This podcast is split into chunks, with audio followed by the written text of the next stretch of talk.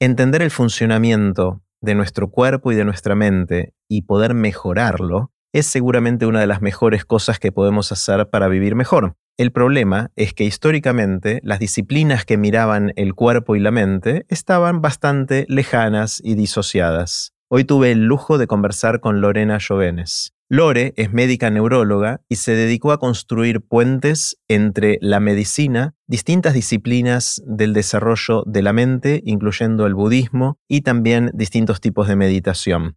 En la conversación con Lorena hablamos del funcionamiento de la mente y el cuerpo y de cómo mejorarlo, ni más ni menos. Antes de dejarlos con Lore, les cuento qué es todo esto.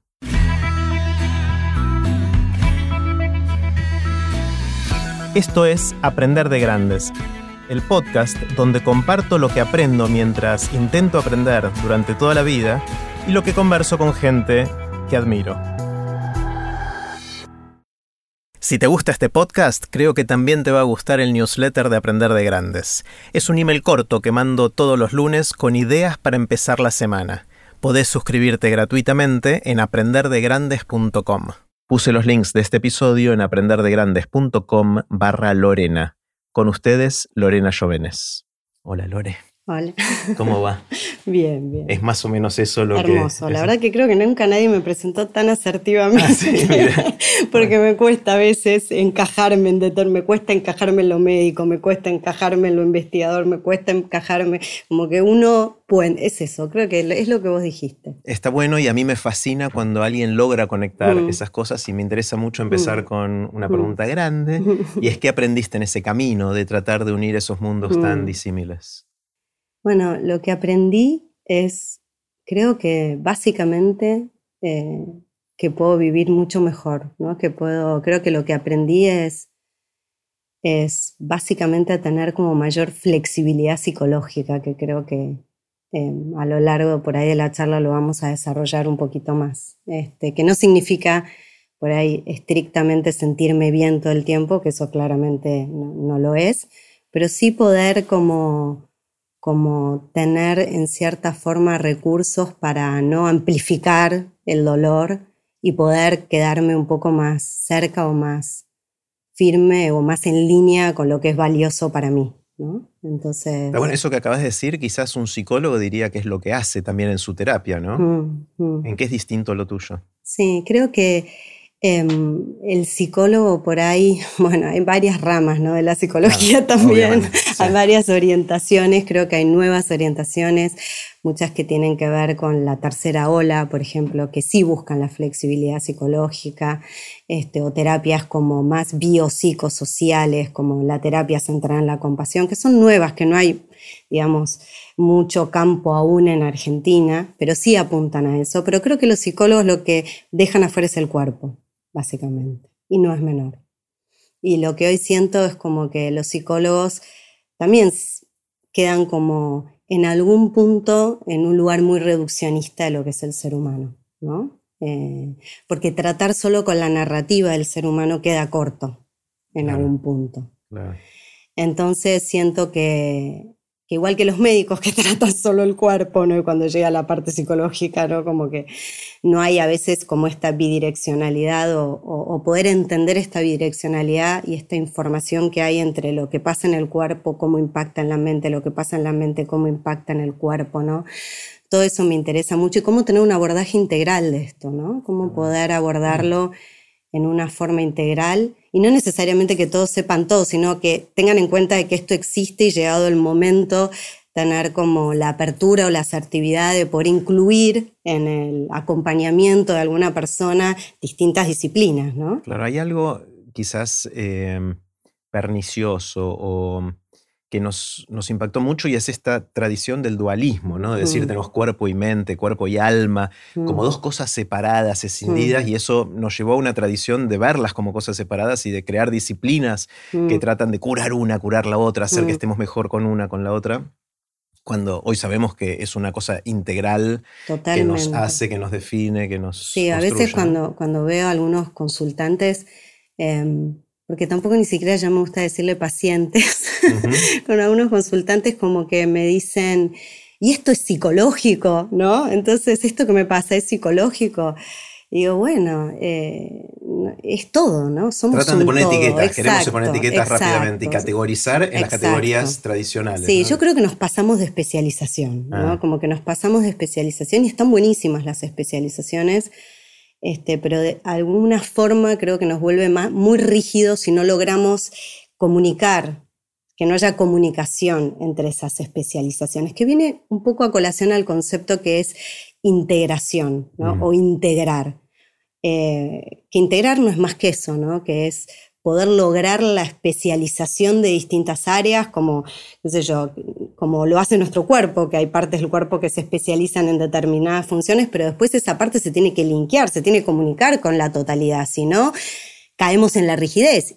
¿No? Es como que si no se comunica queda en su especialidad, pero es rígido. Lo mismo al revés, si no ocurre una especialización también de las áreas, por ahí ocurre como cierto caos, ¿no? Como si fuera medio un coro, hablando que estuvimos hablando de mi hermano, como si fuera un coro en donde tal vez este, en los coros, si no hay voces especializadas y todos cantan el mismo tono, es medio aburrido, y si todos cantan cualquier tono, es caótico, ¿no? Entonces creo que la salud emerge de poder integrar la salud, la coherencia, el bienestar, la armonía, cuando logramos especializar e integrar, especializar e integrar. genial. mencionaste a tu hermano, aclaro para los que no saben que, Lore es hermana de Oski, un gran amigo que canta en mm. Vox Pop, que mm. los amo, son genios del universo y conversamos un mm. poquito de Oski antes de empezar. Eh, Resumime brevemente el recorrido. Pues, ¿Estudiaste medicina en la Universidad de Buenos Aires? Sí, estudié medicina en la Universidad de Buenos Aires.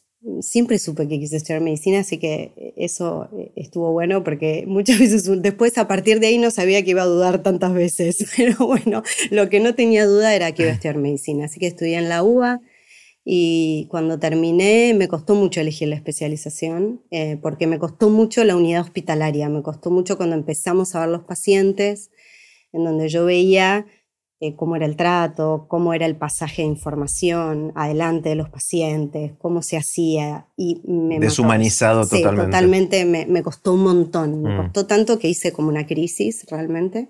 Hiciste una residencia en pediatría. sí, y ahí empecé. Después de eso, de la unidad hospitalaria, tenés que elegir dónde hacer la residencia. Bueno, yo entré en el Hospital Gutiérrez hice ahí pediatría y enseguida también al toque entré a pediatría y dije, esto no es lo mío. No es lo mío. No, claramente no es lo mío.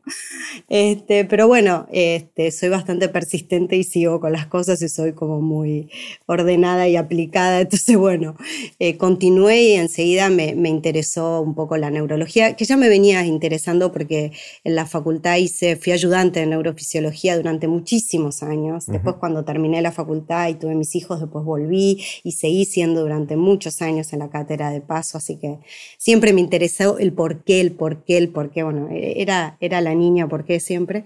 Este, y después, este, cuando estaba en neurología, que lo hice en el hospital italiano, también ahí me, me empecé a preguntar, no, esto no es lo que yo estoy buscando finalmente, no es lo que yo quiero, no es lo que yo quiero, y siempre inquieta.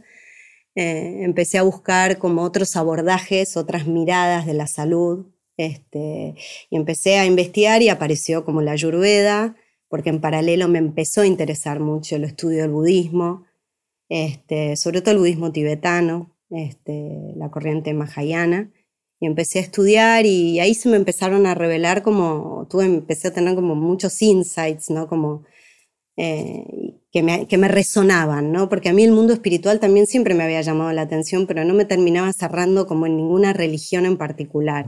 Entonces lo que leía como que me, me iba cerrando, me iba, me iba haciendo sentido y empecé a estudiar Ayurveda, estudié Ayurveda acá, que bueno, al principio era una mezcla, ¿no? Porque lo hice con Alfredo Lauría, en ese momento estaba en la Universidad de Maimónides y era cualquier trabajador de la salud, a mí me costaba mucho porque yo iba y me acercaba, me acuerdo, y le decía, pero entonces, Alfredo, el tálamo es como decir el satpas, de no, y me decía, no, Lorena, te tenés que sacar la cabeza y volvértela a poner, ¿no? Era como que empezar todo de nuevo. Eh, y bueno, de hecho me fui a la India cuando terminé Ayurveda, estuve en la India un mes, en una universidad, en un ashram, este, también aprendí un montón ahí. Y cuando volví, este, tampoco me terminó de cerrar del todo la ayurveda, ¿no? Yo sentía que me iban sumando, me iba sumando cosas, pero que no me sentía completamente en un lugar cómodo. A veces lo sentía un poco ajeno a mi cultura, sobre todo esto de tener que traer determinadas hierbas o traer determinadas... Entonces digo, no, pero si nosotros tenemos nuestras plantas, eh, eh, yo soy como una creída que uno donde nace está todo lo que necesitamos o disponemos para sanarnos y para acompañarnos en la vida. Entonces, como que me empecé a cuestionar algunas cosas que no me hacían sentido. Y ahí empecé así, yo seguía con mi práctica de meditación y dije, uh, ¿y qué pasa? ¿Qué pasa cuando yo estoy meditando? ¿No? Tuve varias experiencias muy particulares con la meditación y, y, me empecé a interesar qué pasa en el cerebro, qué pasa en nuestro sistema nervioso, que a mí me gusta estudiar tanto cuando meditamos. Y ese fue el inicio de, realmente es donde encontré, siento, mi lugar. Este, y hoy en día podría decir que hago como una unión de todo eso, porque si bien me interesa la meditación eh, y la contemplación como parte de nuestro, lo que yo creo que es nuestro alimento para la mente, es como, es como una especie de ejercicio para nuestra mente, ¿no? Nadie duda que tenemos que ejercitar nuestro cuerpo, pero eh, no ejercitamos nuestra mente, no la ejercitamos y eso es un peligro literal que vemos hoy, ¿no? como, como consecuencia. Este, después empecé a incluir otras cosas y incluyo la alimentación. Para mí la alimentación es sumamente importante, el cuerpo, digamos, toda la parte corporal. De hecho, ahora estoy súper interesada con la microbiota, por ejemplo, estoy haciendo un posgrado en microbiota. O sea, siempre estoy interesada en incluir ¿no? al cuerpo en esto de que, bueno, en la meditación vamos a ver ¿no? también que el cuerpo es algo, es un ancla ¿no? al momento presente. Si no tenemos conciencia corporal es muy difícil que podamos habitar el momento, ¿no? Voy a tratar de, sintetizar, porque hiciste un recorrido que me encanta, porque tiene muchas, muchas vueltas, y, mm. pero, pero había cosas que te hacían ruido de la deshumanización del tratamiento médico, que escuché, mm. de, mm, de, la compartimentalización de las especializaciones y todo eso, y también de que era raro ir a buscar algo demasiado lejos cuando quizás acá cerca podíamos tener... O sea, metiste todo eso en la coctelera y te salió algo eh, que, que está bueno y que seguís incorporando cosas. Mm. O sea, estás de alguna manera construyendo tu propio mm. mix o tu propio universo de todas estas cosas para eh, entenderte a vos y para tus consultantes. usaste la palabra consultantes que no son pacientes, es gente que te viene a pedir ayuda. Sí, es gente que mm, yo sigo a veces, sigo con algunos, ya desde el año pasado no incluyo nuevos pacientes de neurología pediátrica, que es algo que me, me dediqué. Sigo con mis pacientes porque no los voy a abandonar de ninguna manera, pero ya desde el año pasado, después de la pandemia, dije, ya está, no puedo más seguir así. O sea, no, no, no es coherente conmigo ya. Entonces, sí tengo consultantes en donde eh, realmente lo que trabajo un montón es en, en el ejercicio mental, de cómo entrenar su mente a través de la meditación, que ahora si querés vamos a hablar seguramente de eso.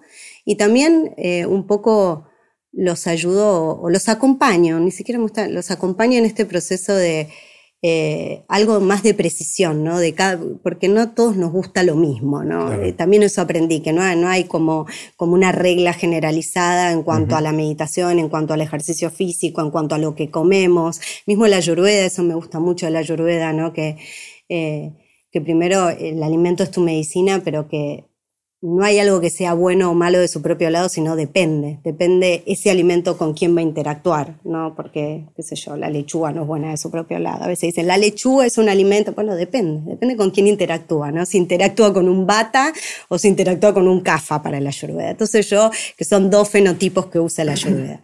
Entonces yo como que, nada, tengo todo eso incluido en mi ser. Entonces cuando veo a alguien no puedo evitar decir, bueno, es batapita o es, y, ya empiezo a, pensar qué desequilibrios posibles puede tener, cómo lo puedo ayudar con determinados alimentos. Entonces, bueno, hago como una especie de, de, recorrido de más de precisión, de qué necesita, por qué se acerca, cuál es su intención, qué es lo que necesita, qué es lo que quiere.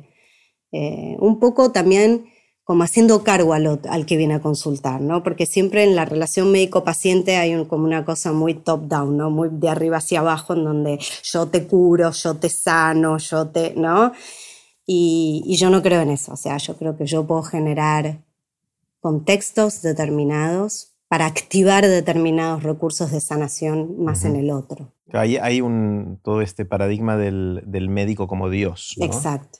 Es un peso para el médico también. Totalmente. ¿eh? Es un peso horrible para el médico. Yo ya estuve en ese lugar, no quiero estarlo. Hay personas que no se hacen cargo, que vienen, consultan y que después es culpa del médico, culpa, ¿no? Como, eh, eh, entonces es como de los dos lados, me parece que el nuevo paradigma, o sea, a mí en este nuevo paradigma médico que yo me hago es, es una relación en donde las cosas emergen de la relación de los mm. dos, ¿no? Este, por eso tampoco se puede hacer en cinco minutos, como las consultas que muchas veces duran, este, duran las consultas médicas. Entonces, bueno, esa es la medicina que a mí me interesa y que a mí me gusta. Metámonos por un ratito en la meditación. Mm. Entiendo que lo definís como un estado distinto de la conciencia, ¿no? Alterado o no ordinario. tenemos la vigilia, tenemos cómo estamos durmiendo, tenemos cómo estamos meditando y quizás algunas cosas más. Mm. Contame un poquito mm. qué, es, en qué consiste, cómo funciona. Bueno, la meditación es como, es como decir deporte, ¿no? Este, es como un deporte, pero para el cerebro. Decimos deporte para el cuerpo, ¿no? Decimos meditación para entrenar el cerebro. Y digo deporte porque deporte podría ser, es como una bolsa enorme que hay un montón de disciplinas adentro de ese deporte. La meditación es lo mismo, ¿no? Hay un montón de prácticas que hoy sabemos, porque ya te voy a contar que están divididas las prácticas y que no da lo mismo lo que practiquemos, mm. ¿no? O sea, hay determinadas prácticas que trabajan en determinados circuitos cerebrales, promoviendo cambios tanto funcionales como estructurales en el cerebro, que después generan determinados cambios en esa persona, ¿no? Porque hoy sabemos cómo percibimos la realidad, que el modelo de percepción de realidad es un modelo constructivo y predictivo, ¿no? En donde realmente lo que vemos ahí afuera es como una, digamos, en cierta forma es es como una unión de lo que hay ahí afuera y lo que yo espero ver. O sea, que yo participo activamente en la construcción de mis experiencias, ¿no? Entonces, lo que hace la meditación es entrenar en cierta forma esos modelos predictivos. Yo puedo cambiar los modelos que yo uso para construir mi realidad y eso no es menor. ¿No? Creo que. Sí, de hecho es tan fuerte que quiero, quiero que habitemos ese, ese concepto durante un, ratito. O sea, lo que, lo que yo entiendo es que desde chiquitos construimos categorías. Exacto. Le ponemos etiquetas y de repente al quinto árbol que vemos ya más o menos, menos sabemos que es un árbol y vemos el sexto y decimos árbol. Entonces le asignamos ciertas propiedades rápidamente. Es algo que no me va a perseguir, no se va a caer demasiado rápido, que tiene hojas arriba, que me puede dar sombra, que me puede dar frutos, que echa raíz. O sea, enseguida le asignamos un montón de atributos porque es árbol y lo categorizamos así. Y eso nos permite predecir cosas del mundo, que nos permiten ser funcionales en este mundo y no llevarnos puestos cosas. Claro, y sobrevivir, básicamente, sobrevivir, es lo que quiere el Y reproducirnos y algunas cosas más, sí, ese tipo de cosas. Eh, entonces, eh, de alguna manera la programación que tenemos es la aplicación de esas categorías para ser más o menos funcionales al mundo en que vivimos. ¿no? Exactamente. Pasa que algunas de esas programaciones no son tan funcionales, muchas son desadaptativas, muchos modelos mentales ¿no? que usamos para predecir la realidad. Y estos modelos vienen de, como vos bien decís, de las experiencias que vamos teniendo a lo largo de la vida, que van moldeando ¿no? esta cantidad de conexiones con las que nacemos, pero a su vez también las hay, cosas que traemos, ¿no? Hay parte que, traemos que es más natura, que tiene que ver con, lo genético, no, salimos de un huevo, sino que nacemos de, una madre determinada, de un padre determinado, tenemos determinados antepasados. Somos seres humanos, digamos. Exactamente, ¿no? Estamos genéticamente construidos, ¿no? Y socialmente modelados, culturalmente, contextualmente modelados, y todo eso va generando estos modelos mentales que nuestro cerebro usa para construir la realidad. Y es muy fuerte, ¿no? Porque realmente durante muchos años creímos que había una realidad ahí afuera independientemente de mi mente, pero hoy sabemos que no es así, que es mucho más lo que yo proyecto hacia afuera, es decir, lo que yo espero ver que lo que viene, ¿no? O sea, de toda esta película multisensorial que llega al cerebro, el cerebro construye y hace una construcción. Entonces probablemente este vaso que nosotros tenemos acá, Ahora yo lo vea de una forma, vos lo veas de otra forma, o sea, todos lo vamos a ver diferente, porque tenemos modelos mentales diferentes. Y en gran parte es interesante porque si esto está genéticamente modelado y está experiencialmente modelado, y bueno, los genes no son nuestra culpa, ¿no? Yo no tengo la culpa de procesar la información de determinada forma, ¿no? De tener determinadas vulnerabilidades. Y tampoco es mi culpa haber atravesado determinadas experiencias que por ahí muchas de esas no elegí. Entonces empezamos mucho por esto de psicoeducar, de decir, bueno, hay un montón de cosas de mis modelos mentales que no son mi culpa pero ahora que lo voy sabiendo, por ahí empiezan a ser una responsabilidad en el sentido de que, ok, yo cuento con este modelo, ¿no?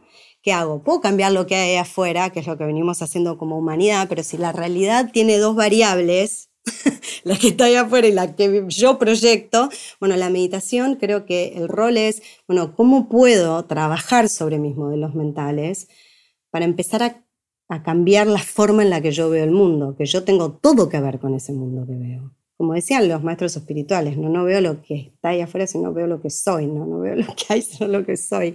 Entonces, es muy importante este trabajo y es un trabajo que omitimos los seres humanos. Tantas veces omitimos, ¿no? Y a mí eso no lo puedo creer, ¿no? Mm. Ya Jacques Delors decía, no sé, en los 80, ¿no? Los cuatro pilares de la educación, ¿cuáles eran? Eran conocer, hacer, convivir con y ser. ¿Qué pasó con el convivir y ser? nos lo olvidamos. Ya con dos era suficiente. claro, ¿no? Y creo que es la evidencia hoy, los síntomas que tenemos como sociedad, la ansiedad, la depresión, la sensación subjetiva de soledad, que son la madre de todos los problemas físicos, ¿no? El aumento de factores de inflamación cardiovascular, la regulación de glucosa, trastorno síndrome metabólico, ¿no? Todo eso, o sea, es el síntoma de no haber cultivado una mente, o sea, de mm. no haber trabajado, no haber ejercitado la mente, pues la mente librada al azar, es como un dispositivo muy peligroso. Claro. Lore, me decías que de alguna manera la meditación es como la gimnasia para la mente y hacías el paralelo con los deportes. Cuando hacemos deportes, distintos tipos de deportes, desarrollamos distintas partes del cuerpo, distintos músculos.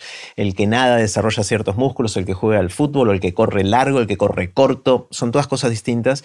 Eh, y en la meditación entiendo que hay también distintas disciplinas para entrenar la mente. Haceme una visita guiada de cómo es todo eso. Bueno, te la hago.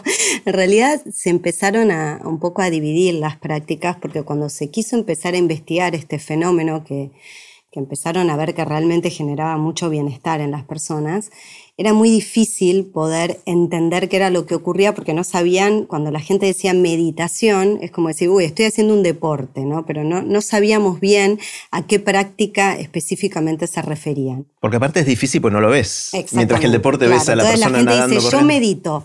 Mm, ¿Qué, será? ¿Qué hará? ¿no? ¿Qué hará cuando dice que medita? Entonces lo que hicieron un grupo de científicos este, fue a, cargo de DAL en el 2017 fue empezar a categorizarlas, ¿no? a ponerlas como en grupos, porque realmente cada grupo de ejercicio de meditación o de contemplación genera distintos cambios en la función y en la estructura del cerebro. ¿no? Primero, me dijiste 2017, eso es anteayer. Exactamente, hace muy poquito. Exacto. Entonces empiezan a categorizar estas prácticas y se dan cuenta que no da lo mismo lo que practicamos, ¿no?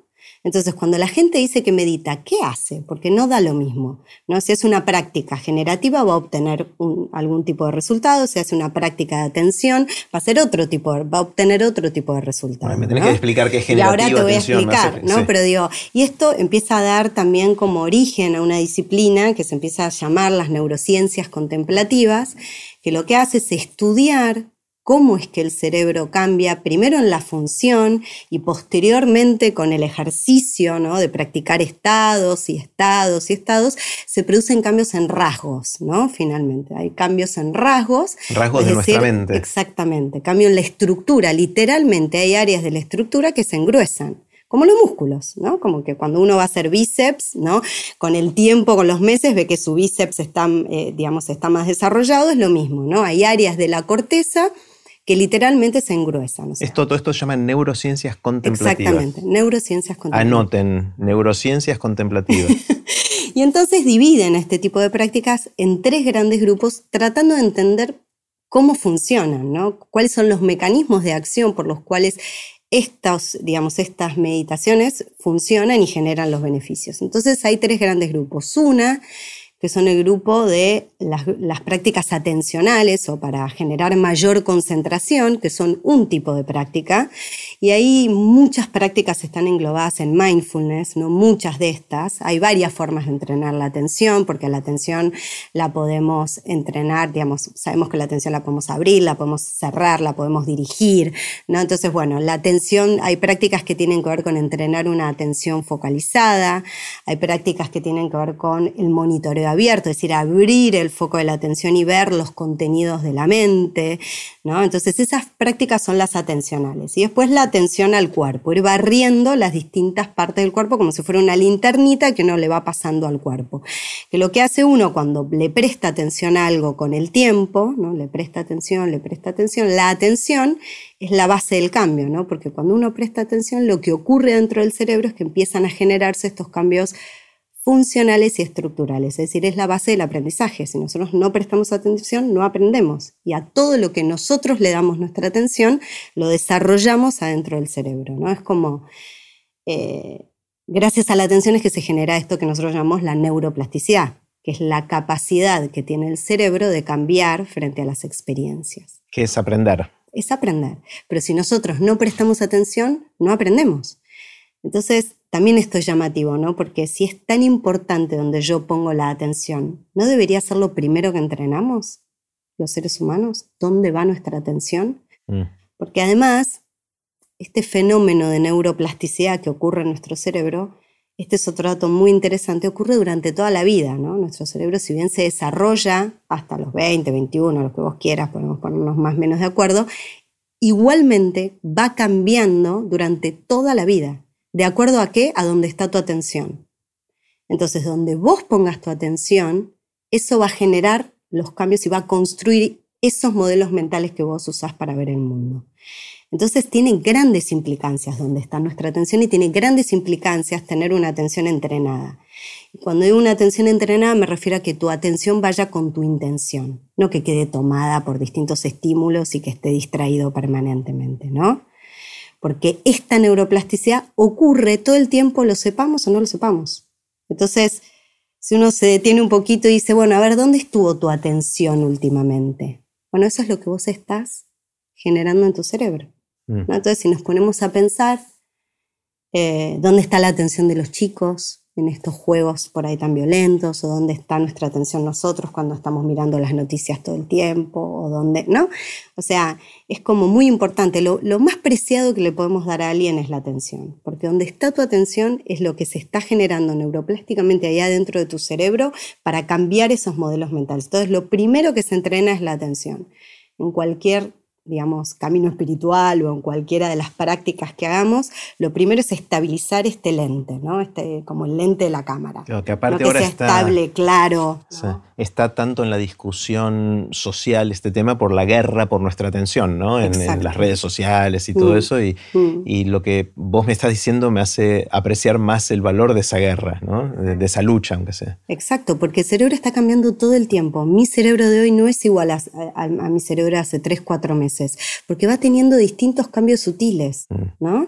Pero va cambiando. Esta neuroplasticidad es a lo largo de toda la vida. Y cuando hablo de neuroplasticidad, hablo de procesos como neurogénesis, sinaptogénesis, mielogénesis y cambios epigenéticos, ¿no? Y ahora, si querés, los desglosamos un poquito. Un poquito, sí, sí, sí. Neurogénesis es el Nacimiento, de, nuevas nacimiento de nuevas neuronas, que hay lugares en donde sabemos que es real, como el hipocampo, ¿no? Pero los circuitos no tienen que agrandarse solo a expensas de neuronas, sino lo hacen a través de conectarse entre sí. Que eso es la, mayor parte del la aprendizaje. La mayor parte del aprendizaje. Sí, porque esto de la neurogénesis se puso un poco de moda y fue una gran revolución, pero la verdad es que no es tantas no, neuronas. No, no es tantas neuronas. Es en el hipocampo y en algunos lugares muy específicos. Exacto, pero bueno, existe, en general los circuitos se agrandan a expensas de las conexiones, ¿no? Entonces, de la... O sea, es crear nuevas conexiones que se llaman sinapsis. Sinapsis, exacto. Entonces, la sinaptogénesis, acompañado de mielogénesis, que es esa vaina que recubre los nervios para que la información vaya más rápido. Y finalmente esto de los cambios epigenéticos, ¿no? que es tan importante, como el medio ambiente regula en cierta forma la expresión de los genes, ¿no? como que les sube el volumen a determinados genes o les baja el volumen a determinados genes. Y que estos cambios epigenéticos que nosotros podemos hacer al practicar eh, o que ocurren por las experiencias mismas, los podemos pasar hasta tres generaciones. Esto es enorme, pues estos cambios epigenéticos pasan a las gametas y estos se pasan de generación Pero no cambia mi ADN, ¿no? no, no cambia tu ADN. ¿Y por qué se lo paso a mis hijos? No muta, y porque son variaciones epigenéticas, ¿no? Como metilaciones de tus genes que pasan directamente esas metilaciones que ocurren en los genes, se pasan a tus gametas y esas cambian hasta que las experiencias metilen otros genes de tu descendencia, pero digamos, nosotros tenemos la posibilidad de, de pasar estos cambios, este, y, hay unos estudios muy interesantes este, hechos al respecto. Hay uno muy interesante en, descendientes, con, personas descendientes del, holocausto, en donde realmente se, se, ve estos cambios epigenéticos en el receptor de, para el cortisol. Entonces es como muy interesante todo lo que uno ve y todo lo que está pasando y cómo eso va a implicar en, nuestro, en nuestra epigenética. No sé, por ejemplo, las guerras que están ocurriendo hoy, probablemente se, se sienta hasta dos, tres generaciones. O sea, no solo me pueden dejar a mí un estrés postraumático o alguna huella emocional, o sino que también puedo pasar. Y a ver si entiendo bien, esto, esto, es algo relativamente nuevo en los paradigmas científicos que yo no termino de digerir. Sí. Quiero ver si voy a intentar decirlo, a ver si diciéndolo termino de entenderlo, que es la información genética es el ADN, que es la hélice doble que tenemos todos nosotros, con, todos los genes metidos ahí. Claro, los cromosomas. Los cromosomas. Y lo que eh, sucede en mi vida como expresión de esos genes es que algunos genes se expresan más que otros y mucho de eso depende del entorno. Exacto. Y, esa es la epigenética. Claro, y los genes son los que llevan la información para hacer las proteínas. ¿no? Claro, que es lo que codifica cómo va a funcionar mi cuerpo. Claro, codifica cómo hacer tu cuerpo, cómo hacer las conexiones. Entonces, lo que, lo que, la epigenética sería que ciertas cosas que me pasan en la vida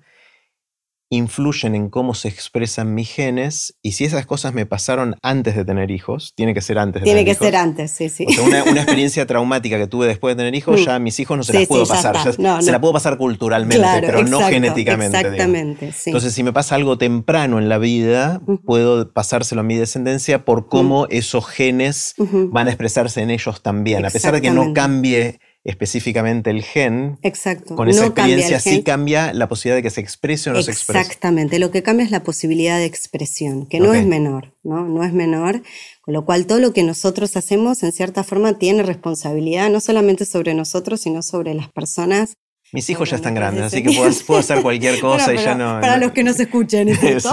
no para nosotros. O sea, si ya tuviste hijos, no te hagas problemas. Si vas a querer tener hijos, cuídate un poquito más con tus experiencias. Sí, pero también lo que, lo que es interesante es cómo esta discusión también natura-nurtura, ¿no? Porque como las experiencias directas, acá hay una unión entre natura y nurtura, ¿no? nurtura existe en castellano, no sabía. Entre las experiencias, como las experiencias directamente van a regular la expresión de los genes. Entonces, acá no hay discusión ya, no, no podemos separar la discusión tan claramente, Bueno, todo, espera, todo esto, ahora vuelvo, es como hay que hacer un, Prácticas, estamos en prácticas atencionales. Exactamente, mi atención me dice que me dijiste que hay tres cosas y que estuvimos explorando la primera que son tres la categorización en tres formas distintas de hacer meditación, que serían como tres deportes distintos de la mente. Exacto. Generan, claro, generan distintos efectos en los circuitos. Cuando los vemos a las personas que practicaron durante un tiempo en estas prácticas, vemos determinados cambios en la función primero y luego con el tiempo en la estructura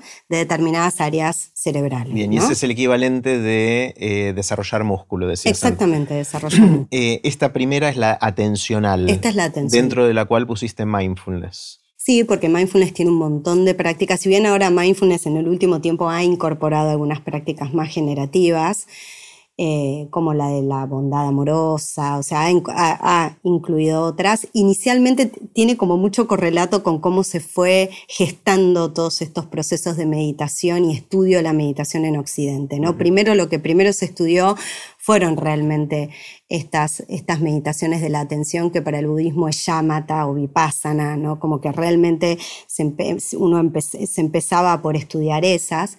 Y después este, hay otros grupos que son las generativas, que se llaman generativas porque lo que hacen es, eh, usan mucho la imaginería, no la imaginación, yo digo imaginería, pero también por ahí es medio raro para unas personas, pero apelan a la imaginación y lo que hacen es ir ahí de vuelta a activar ciertos recursos internos. No es que yo le voy a meter algo a la persona, sino que la persona ya lo trae.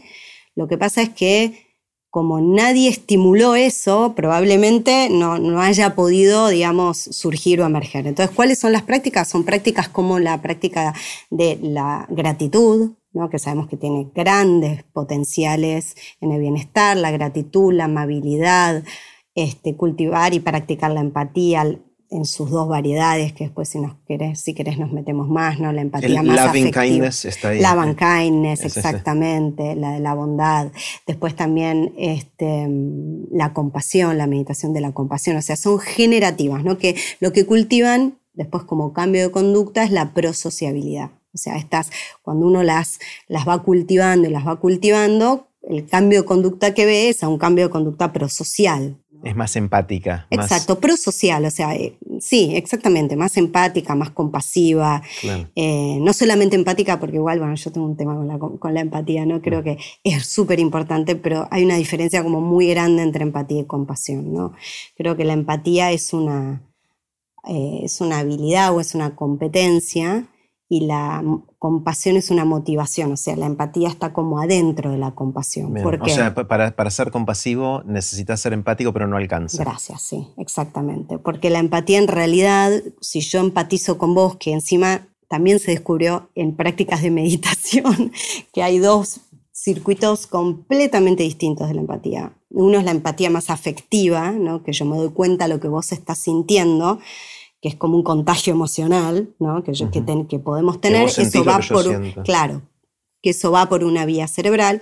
Y después yo puedo, la otra clase de empatía es la empatía más de la toma de perspectiva, es decir, yo puedo inferir lo que vos estás pensando. Eso es más teoría de la mente. Teoría de la mente, exacto. Eso va por otra vía, completamente distinta y se ejercitan en forma distinta. Mm. No es lo mismo porque es otro circuito. Entonces, las prácticas que hacemos son diferentes, ¿no? Y ahora, cuando yo logro esa empatía, yo ahí tengo como varias opciones. Primero, yo puedo empatizar con vos si, por ejemplo, a vos hay algo que te está generando un malestar o te genera dolor y puedo decir, uy, mira, Jerry se siente mal, entonces empatizo con vos y puedo ser indiferente, ¿no? Puedo decir, ah, bueno, no importa, he sido caminando, ¿no? La indiferencia. empática, pero no sos compasiva. Exacto, soy indiferente o puedo decir, me puedo poner mal yo, que eso se llama distrés empático, es decir, me puedo contagiar de lo mal que estás vos y entre los dos no hacemos una, ¿no? No nos podemos ayudar si los dos nos estresamos. O puedo usar eso en mi propio beneficio. Mira qué mal que está Jerry. Voy a aprovechar ahora que lo conozco bien y le voy a hacer tal cosa. O sea, eh, digamos, puedo aprovecharlo como como serían más los psicópatas, ¿no? Yo siempre digo, uno que prefiere un torturador empático o no empático. Claramente prefiero un torturador no empático, porque el empático va a saber cómo torturarme. Entonces, bueno, realmente estas, eh, esto es lo que es la empatía. Con la empatía no es necesario. En cambio, la compasión lo que hace es, uno empatiza con el otro y realmente hace algo para aliviar ese sufrimiento o prevenirlo. Entonces eso es la compasión, esa es la diferencia sideral que hay entre, entre uno y otro, por eso este, muchas veces creo que hablamos mucho de empatía, pero debiéramos empezar a hablar un poquito más de compasión, que sé que es una palabra que no muchos han escuchado, o puede sonar a lástima, ¿no? o puede sonar a, pero realmente es una palabra muy poderosa y que hoy en, el camino, en, la mayoría de las corrientes meditativas y, en la investigación, la compasión está haciendo, está ocupando un lugar enorme. O sea, la compasión es usar la empatía con el objetivo de que la otra persona esté mejor, sufra menos, etc. Para aliviar o prevenir el sufrimiento de, uno mismo y del otro, porque uno mismo también, ¿no? Mm. Que a veces nos olvidamos de nosotros mismos. Eso es autocompasión. Eso sí, es como una autocompasión, porque la compasión uno puede dársela a uno mismo, puede dársela a los demás, y también está esta otra vertiente que es muy interesante, es la capacidad que tenemos de recibir compasión, que esa no es menor. ¿eh? A muchos nos cuesta mucho recibir compasión. es como recibir ayuda en general. Sí, pero a vos te llamaría la atención la cantidad de personas que les cuesta recibir compasión. Entonces, cuando estas tres fluires que le decimos, se hay muchos bloqueos y resistencias, ¿no? A darse compasión, a recibir. Y hay menos a dar al otro, pero mm. también hay. Hay gente que tiene bloqueos a dar. Hace, poco, hace poco escuché algo que creo que se llama la paradoja de la compasión o algo así, que es que solemos en muchos casos ser más compasivos con extraños que con gente cercana y más todavía con, o menos mm. todavía con nosotros mismos, ¿no? Sí, somos muy poco compasivos con nosotros. Eh, el, ejemplo que me, daban, que me daba alguien es, eh, de hecho Mariano Sigman me contó mm. esto, que me dice, si un extraño se cae en la calle, se tropieza, vos te acercás y tratás de ayudar a la persona, mm. te, lastimaste, no te lastimaste, ¿en qué puedo ayudar? ¿Te ayudo a pararte o lo que fuera? Eh, pero si se te cae un hijo, eh, mirá dónde caminás, ese tipo de cosas, ¿no? Nos sale, nos sale otra, otra voz de adentro que es mucho menos compasiva. Mm, es mucho más de un deber ser, de tratar de formar, de educar y de, Sí, cómo se juegan. Y si nos caemos nosotros mismos, lo disimulamos. está en juego nuestro, nuestro ego, nuestra autoestima. Claro. Acá Uno no pasó se rebota, ¿no? Viste que cuando te caes rebotás. No, no pasó nada. Te caes, te lastimaste y no, no, me dolió nada. No, no, y, mientras vas sangrando por todo el cuerpo. Te mirás y decís, no lo puedo creer. Pero bueno, esto es, interesante, ¿no? Lo que me decís, porque cómo se basa en este instinto de, de supervivencia que tenemos los mamíferos de cuidarnos. El cuidado o sea, la compasión se funda en el cuidado, ¿no? Es como las funciones más cognitivas como más nuevas interactúan con esta función tan antigua nuestra de cuidado, ¿no? Porque para sobrevivir necesitamos defendernos, buscar recursos, pero hay una clave que es cuidar. Ningún mamífero sobrevive si nace y no es cuidado. Entonces, este como algoritmo que tenemos adentro, que es este que vos me decías, se cae alguien y vos lo. O sea, es automático. O sea, tenemos esta cosa, el cuidado como muy automático. Lo que pasa es que después, a lo largo de la vida, no tendemos a cuidar mucho ese sistema de cuidado. Si vos mirás. Es muy interesante ver los medios, ¿no? ver por dónde todo lo que recibimos culturalmente todo el tiempo está en línea o de defendernos de alguna amenaza o de buscar algún recurso, estatus, buscar, no sé, comprarse una casa, irse de vacaciones, ¿no? Como buscar, en la búsqueda, ¿no? De recursos. Y esos son sistemas motivacionales muy potentes para nosotros, pero muy poquito relacionado al autocuidado, al cuidado de los demás, ¿no? Entonces cuando uno prende la tele, escucha la radio, se mete en las redes, ¿no? Como hay muy poco de esto. Y si entendemos que el cerebro es neuroplástico, realmente estos sistemas también son de aprendizaje, estamos cultivando muy poco este sistema de mm. cuidado. Y muchas de estas prácticas generativas se dan por obvio. De hecho, yo una vez tuve una discusión con una persona que decía, no, esas cosas no se aprenden en el colegio, esas cosas hay que aprenderlas eh, se las tienen, que, eh, las tienen que aprender en la casa, ¿no? Hablando un poco de educación emocional, que también me parece el término como muy corto emocional, ¿no? Porque no somos solo emociones, pero bueno. Eh, después hablamos del contenido de la mente, si querés. Entonces, eh, realmente creo que esto fue olvidado, que, creemos que nos es dado de alguna forma y tenemos que cultivarlo. Tenemos que cultivar la gratitud, tenemos que cultivar la amabilidad, tenemos que cultivar la empatía, la compasión, porque si no tenemos el mundo que vivimos hoy. entonces, a ver, voy haciendo el repaso. Em, dijimos, hay mm. tres categorías de meditación. La primera es la atencional, que nos ayuda a ser artífices de nuestra atención, de alguna manera, de dirigir nuestra atención como nosotros querramos, sabiendo que eso es lo que más impacta en cómo nuestro cerebro se va moldeando y va siendo plástico a lo largo del tiempo, qué aprendemos, qué no aprendemos, cómo evolucionamos y somos la persona que vamos a ser a futuro. Eh, y dentro de esos entran mindfulness y algunas cosas más, por lo menos el mindfulness tradicional. La segunda es la generativa, que llamaste generativa, que entiendo que tiene que ver con desarrollar ciertas cualidades de... Que traemos que, tenemos, que tenemos el potencial, lo que olvidamos. Es como leer y escribir, ¿viste? Cuando vos nacés, nacés con el potencial de leer y escribir, pero si no tenés el estímulo de la lectoescritura, desarrollar la lectoescritura, no. Y todas estas generativas están enfocadas a, una mejor, a mejores vínculos, a, socialización de otra manera y poder funcionar mejor con, otras personas. Exacto. ¿Y, la tercera? Y la tercera son las prácticas deconstructivas. Y ahora te explico y creo que esto que vos decís, mejorar los vínculos, tiene que ver con esto de que se me viene a la cabeza que lo que yo vengo sintiendo es como que vivimos una crisis hoy actual de... Vivimos una crisis de vínculos y de identidad y de vínculos es en la forma en la que nos estamos relacionando con nosotros mismos y con los demás, que esto tiene que ver mucho con las prácticas generativas, y en la otra en la identidad que tiene que ver con las prácticas deconstructivas, con esto, con la idea de quién soy yo.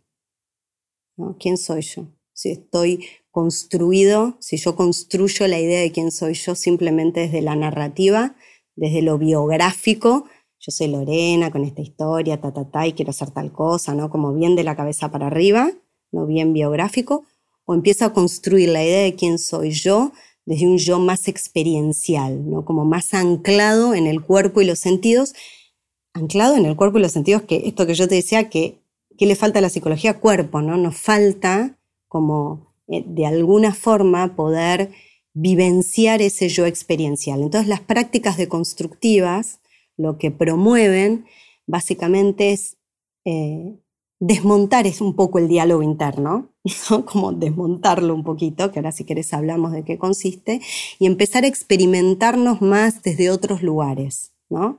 ¿Por qué?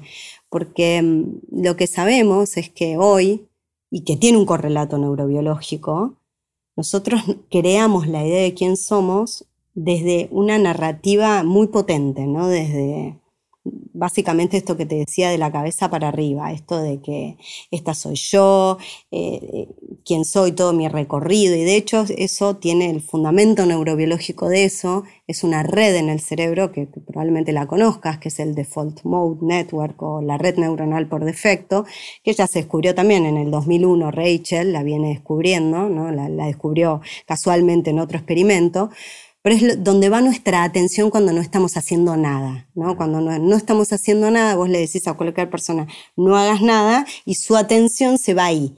¿Y qué es eso cuando nuestra atención está ahí? Ahí todo se trata de uno, ¿no? Entonces uno resuelve sus problemas, Em, se compara con otros, este, está pensando lo que le gusta y no le gusta, o sea, está juzgando todo el tiempo, viaja en el tiempo, ¿no? Viaja hacia lo que pasó, hacia lo que viene. Entonces, cuando nuestra atención está ahí, estamos creando self desde la narrativa, ¿no? Ahora, si nosotros logramos agarrar esa atención, sacarla de ahí y llevarla al cuerpo y los sentidos, es decir, a lo que estoy escuchando, a lo que estoy viendo, a lo que estoy sintiendo en el cuerpo, yo me experimento desde otro lugar, desde un yo mucho más experiencial. Y un ejemplo de esto es, por ejemplo, no sé, cuando estamos en un recital o cuando estamos viendo un atardecer, ¿no? Cuando uno está viendo un atardecer, por ejemplo, es tan impactante, ¿no? El, paisaje, mm. que uno está ahí con todos los sentidos y con todo el cuerpo y no hay una Lorena que mañana tiene que hacer tal cosa, ¿no? Es como que no, no, no tiene un yo biográfico.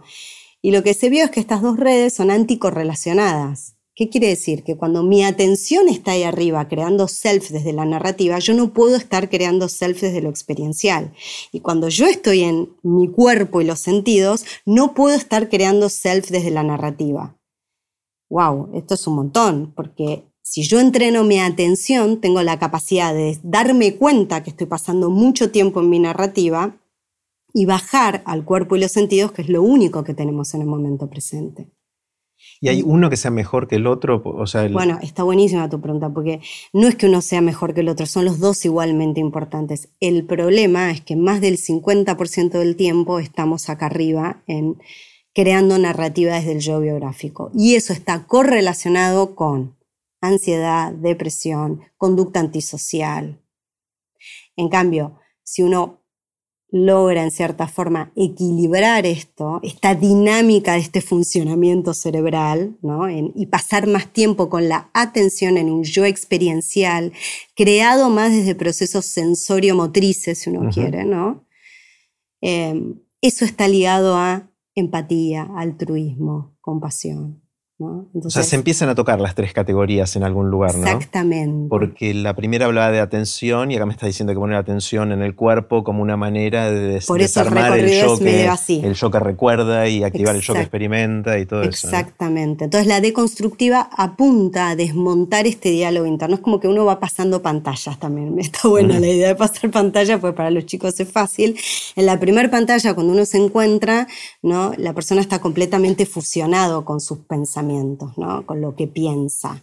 Que tampoco sabe lo que es un pensamiento las personas, porque en general cuando uno pregunta qué es un pensamiento, todos se quedan como que es un pensamiento. Hablamos todo el día de pensamientos, pero no sabemos qué es un pensamiento. Es algo intuitivo. claro, como, mm, ¿eh? pero ¿cómo es? ¿no? Entonces, en realidad los pensamientos vienen como imágenes o conversaciones. Eso son, son eventos sensoriales en realidad, son como imágenes que se te aparecen o conversaciones. Y te digo así porque en general, viste, las imágenes vienen acá adelante y las conversaciones en la oreja. Y conversaciones con uno mismo principalmente. Exacto, con uno mismo, sí, esa sí. vocecita interna. Eso, y ahí vas creando tu personaje, viste. En, ese, en esa red vas creando el personaje que se reescribe, ¿no? De acuerdo al día que tengas. Hoy soy una genia, pasado mañana no, ¿no? Como se va reescribiendo todo el tiempo. Pero bueno, la idea es que la primera primera pantalla es que en general los humanos estamos muy fusionados, estamos muy pegados, nos creemos todo lo que pensamos. Y esta práctica deconstructiva te permite identificar un pensamiento como tal y empezar a generar cierta distancia ¿Por qué? Porque esta distancia lo que te va a permitir es más margen de maniobra, mayor libertad, en cierta forma, ¿no? Y mayor asertividad, poder elegir con tu atención entrenada a qué pensamiento le vas a dar energía y a, quién, a cuál no. Y darte cuenta cuando los pensamientos empezaron a proliferar, de volver, ¿no? Porque entonces, bueno, esas son las prácticas deconstructivas que tienen mucho que ver con trabajar con los pensamientos, ¿no? Que es uno de los contenidos de la mente. Entonces,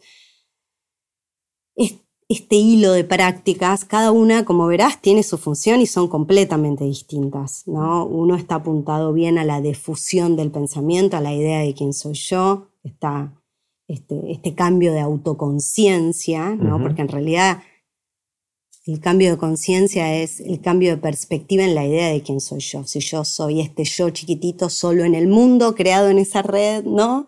Aislado de todo, contra todo, que no tengo nada que ver con el otro, nada que ver con los recursos naturales, nada que ver con el planeta, una cosa totalmente antropocéntrica, o sí tengo que ver con eso. Mm. ¿no? Entonces, cuando uno va pasando de pantalla, va teniendo más margen de maniobra.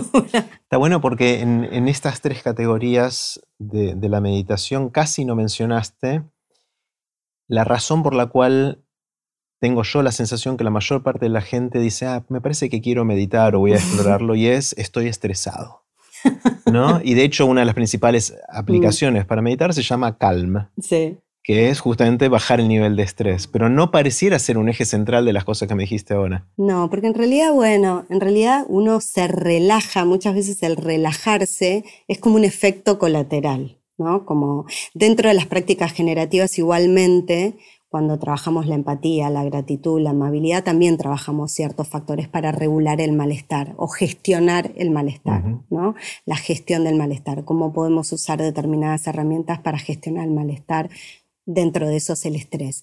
Pero muchas veces el relajarse no es la función principal, sino que es otra y es como un efecto colateral, ¿no? Mm. Este, por eso muchas veces decimos cuando estamos aprendiendo a meditar, uy, me relajé, también, pero no era la primera función relajarse era entrenar. Entrenemos y en el medio vas a notar que eso te va relajando como, como un efecto colateral. La otra acepción de entrenamiento mental que se usa mucho ahora es el gimnasio mental de hacer cuentas y de recordar más cosas y de todo ese tipo de cosas, que es otra cosa que nada que ver. Pero eso es más cognitivo, ¿no? Como que está bueno también, creo que sí, pero estas son otras cualidades las que estamos entrenando, me parece. Creo que eso es súper importante también, pero de vuelta estamos manejándonos en un área que tiene que ver más con el conocer, con el hacer, de vuelta, y no sé si tanto con el convivir juntos y con el ser. No, lo que yo estoy diciendo es que esto que llamábamos antes las cualidades blandas, ponele que sean blandas, yo las llamo, yo no, mejor Tania Singer le dice que son cualidades de supervivencia hoy en día. Si no las empezamos a cultivar, más allá de hacer cuentas y todo eso, que es súper importante, si no empezamos a desarrollar estas otras, eh, me parece que estamos en súper problemas como humanidad, porque estamos teniendo esos síntomas, no estamos teniendo síntomas de que no podemos avanzar, de hecho hemos avanzado en tantas cosas que son increíbles a nivel más cognitivo, pero sí necesitamos como agregarle una cuota de, este, de, otros aspectos que tienen que ver con convivir con uno mismo, con los otros y con el ser, ¿no? con esta, esta autoconciencia, porque todos esos avances sin este cambio de conciencia, me da un poquito de miedo. Claro. Eh, sí, sí, está buenísimo. Em, hay muchas cosas que me surgen acá, no, sé por dónde decir. Una es que hay mucha gente que asocia todo esto con lo que llaman búsqueda espiritual, que nunca mm. entendí muy bien qué era, para ser sincero. Eh, creo que tengo un atisbo de qué puede llegar a ser. Mm. Eh, y aparte, en general, la búsqueda espiritual se asocia también a movidas más religiosas, de creencias eh, religiosas de algún tipo, de algún dios o dioses o fuerzas o lo que fuera. ¿Está asociado la meditación con la búsqueda espiritual? Y si sí, ¿en qué manera? Sí, yo creo que sí, que está asociado claramente porque em, en cierta forma cuando uno medita también, em, dentro de las prácticas también que...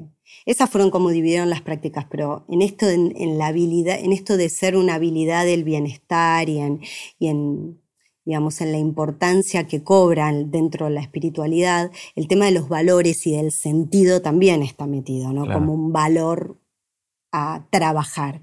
Todo esto de los valores, de darle el sentido a la vida, en la búsqueda, ¿no? De un poco este, que después para cada uno puede resultar diferente, ¿no? Claramente, pero sí esto de conectar con los valores de cada uno, con qué es importante cada uno, con el sentido en la vida y después empezar a hacer acciones comprometidas con esto, creo que... Em, que sí está claramente involucrado. Y la espiritualidad, bueno, tiene que ver con esto, con el sentido y con cómo conectamos mm. con los demás y con nosotros mismos. Esto de sentido y formas de conectar, me parece. Yo creo que a esta altura la gente debe estar pensando, quizás está bueno esto de entrenar la mente por todos esos efectos positivos que puede tener, mm. pero me da un poco de miedo, pues voy a caer en una secta o voy a caer en una religión, después van a hacer cosas raras. No, bueno, esto, esto claramente no tiene ninguna religión, es, es puramente, realmente es esto está trabajado en la ciencia un montón, sale un montón de todo lo que nosotros observamos. De hecho, hay un neurocientífico muy conocido, Richard Davidson, que él trabaja en Wisconsin y él tiene, armaron, ¿no? Todo este, algo que llaman esto como los pilares, ¿no? Del bienestar, las cosas que debiéramos cultivar y tienen que ver con esto que venimos hablando, ¿no? Con cultivar un poco la metaconciencia, que es esta capacidad de saber dónde está tu atención, en cada momento, no tiene que ver con la forma en la que conectamos ¿no? con los demás, en una forma prosocial, tiene que ver con esto de cómo nos conectamos con la idea de quiénes somos, estas prácticas de constructivas y de insight de la idea de quién soy yo, y la, y la que agrega es esta de los valores, ¿no? Cómo conectamos con nuestros valores este, y nuestro propósito en la vida y qué acciones comprometidas estamos haciendo en función de esos valores, ¿no? Entonces, realmente hoy es algo que es totalmente secular en ese mm. sentido, ¿no? ¿Hay, ¿Hay, algo de esto que influye en nuestro entendimiento de qué es la conciencia? O sea, ¿te metes en esos temas? ¿Cómo, bueno, es muy, eh, creo que no, pero sí nos metemos, o sea, en esta área sí, eh, sí está unida, obviamente, claramente está muy unida, pero sí trabajamos con esto que, que, por ahí llamamos los contenidos de la mente, ¿no? Estrictamente no hablamos así como de conciencia, pero sí los contenidos de la mente, ¿no? Entendiendo como que la mente es un contenedor y tiene un contenido, y que claramente es diferente del cerebro, que es esta estructura que tenemos ¿no? Eh, entre las dos orejas. Eh, y, ahí sí lo que trabajamos es con lo que emerge ¿no? de la mente, con esos contenidos. Que los contenidos de la mente, ¿qué son? Los contenidos de la mente son las sensaciones, ¿no? esto que entran por los cinco sentidos, toda la información que viene del cuerpo, ya sea en forma de interocepción, que viene de las vísceras o de la propiocepción de los músculos y las articulaciones, y todas las sensaciones del cuerpo de afuera, después las emociones, también son parte del contenido de nuestra mente, ¿no? que pueden estar o no, si no hay emociones, el tono afectivo, ¿no? qué valencia, qué intensidad, bueno, toda la parte de emociones, y finalmente hay están los pensamientos, que es un campo muy importante, ¿no? Esto de cómo nos relacionamos con lo que pensamos, que para mindfulness y para las últimas olas de psicología no es tanto cambiar el contenido de lo, que nos trae los pensamientos, que eso fue la segunda ola del cognitivismo, sino es más, ok, está ahí, no le voy a cambiar el contenido, simplemente lo voy a dejar estar ahí, lo voy a dejar pasar, como si tomar distancia. Y, lo dejo pasar. No le quiero cambiar el contenido, porque a todo lo que le queremos cambiar persiste. Entonces, lo que resiste, persiste. Exacto. Entonces eso, eso fue la reevolución, digamos, de la tercera ola. Y este, finalmente hay una cualidad que es la del observador, ¿no? Tenemos una cualidad humana que nos permite, o metaconciencia, de poder observar todos los contenidos que hay ahí, ¿no? Entonces, esto el pensamiento, la emoción o el tono afectivo, las sensaciones, ¿no? Entonces, la idea es ir desmenuzando la experiencia para poder trabajar con cada aspecto de la experiencia en forma asertiva, ¿no? Mm. Porque ahora los humanos tenemos un profundo desconocimiento en cómo experimentamos. Mismo ahora que salió, qué sé yo, la ley de educación emocional es ley de educación emocional, Y es un recorte de vuelta. Entonces, ¿qué vamos a enseñar? ¿Solo emociones? ¿Y qué título tendría que tener? No sé, algo más integral, no sé. a ver, a vos se te ocurren los títulos, que se te eh. ocurren bien, porque tendría que incluir pensamiento, emoción, sensaciones, ¿no? O sea, cómo cultivar todos los aspectos del humano. Es verdad, pero al mismo tiempo la, yo entiendo que la caracterización, la categorización tiene el riesgo mm, de mm. aislar y crear silos y todo eso, pero a la vez nos, tenemos que hacer algún recorte, porque en algún lugar no es que puede ser todo. Sí, entiendo. O sea, que sí, que no. O sea, si, si no dejas cosas fuera, no sirve, sino es mm. Educar todo, o sea, un integral. Bueno, sí, como educar el ser, digamos, en cierta forma. Está bien, pero entonces, ¿por dónde empieza? sí, sí o la gente no lo entendería por ahí, ¿no? Claro. Este, pero bueno, sí es importante como comprender que la experiencia humana creo que, que se compone de un montón de variables y que están todas mezcladas ahí y que claramente si solo hacemos emociones va a ser un recorte, si no trabajamos con los pensamientos se nos van a seguir disparando un montón de emociones, este, este, si no trabajamos con, con poder anclarnos al momento presente, esa idea de poder estar en el momento presente es importante por lo que describimos en cómo nos construimos la idea de quiénes somos. Si no podemos habitar el presente y está este desbalance que vivimos de la cabeza para arriba, bueno, vamos a seguir desarrollando ansiedad, depresión, ¿no? este, esta sensación subjetiva de soledad, eh, entonces, bueno, necesitamos como, como equilibrar eso, ¿no? No es que está mal lo otro, simplemente equilibrar, pasar más tiempo acá. ¿Y cómo pasamos más tiempo acá? Es, lindo encima, ¿no? Porque conectando con los sentidos, conectando con el cuerpo, es algo que uno disfruta, ¿no? Eh, pero bueno, por eso en las pequeñas cosas que uno pueda conectar con los sentidos, quedarse un poco de tiempo, ¿no? Había una frase de Buda muy linda que acuña un poco a este yo experiencial que él dijo, en lo oído, solo lo oído. En lo visto, solo lo visto. En lo pensado, solo lo pensado. En lo percibido, solo lo percibido. ¿no? Que tu atención esté solo ahí. ¿no? Porque uno puede estar presente con sus pensamientos también. Entonces, es como, es esta caracterización, ¿no? De cuando yo estoy ahí, estoy en el momento presente. Mm. Y eso me desconecta de mi self como más narrativo. Está bien. hablamos de, vuelvo al principio de todo, distintos estados de conciencia, ¿no? Cuando uno está en vigilia, cuando está durmiendo, cuando está meditando, sería otro estado de conciencia. Y entiendo que te metiste últimamente también en otros estados de conciencia, a veces inducidos por eh, drogas. Mm. ¿Qué es ese mundo y qué son esos estados de conciencia? Bueno, a mí me maravilló porque realmente lo que más me maravilló ver que funcionaban igual. Igual, que, la meditación. Ah, Entonces, es como que eso es lo que más me maravilla y más me, o sea, me llevó a, digamos, a empezar a mirar esta área, ¿no? Que tiene que ver con los psicodélicos, eh, sobre todo con los psicodélicos clásicos y en particular eh, haciendo como un experimento con psilocibina, ¿no? eso es hongos en, el lenguaje más. Exactamente, son hongos. El, el, principio activo es la psilocibina, pero los hongos son los psilocibes, ¿no? Y, lo que hacen en realidad los hongos es como que hace poco salió como un artículo muy interesante que este, lo que promueven es esto justamente que venimos hablando, ¿no? Lo mismo que la meditación. Lo que hacen es generar, mientras dura una experiencia psicodélica, que en el caso de los hongos es entre 3 y 5 horas más o menos, ¿no?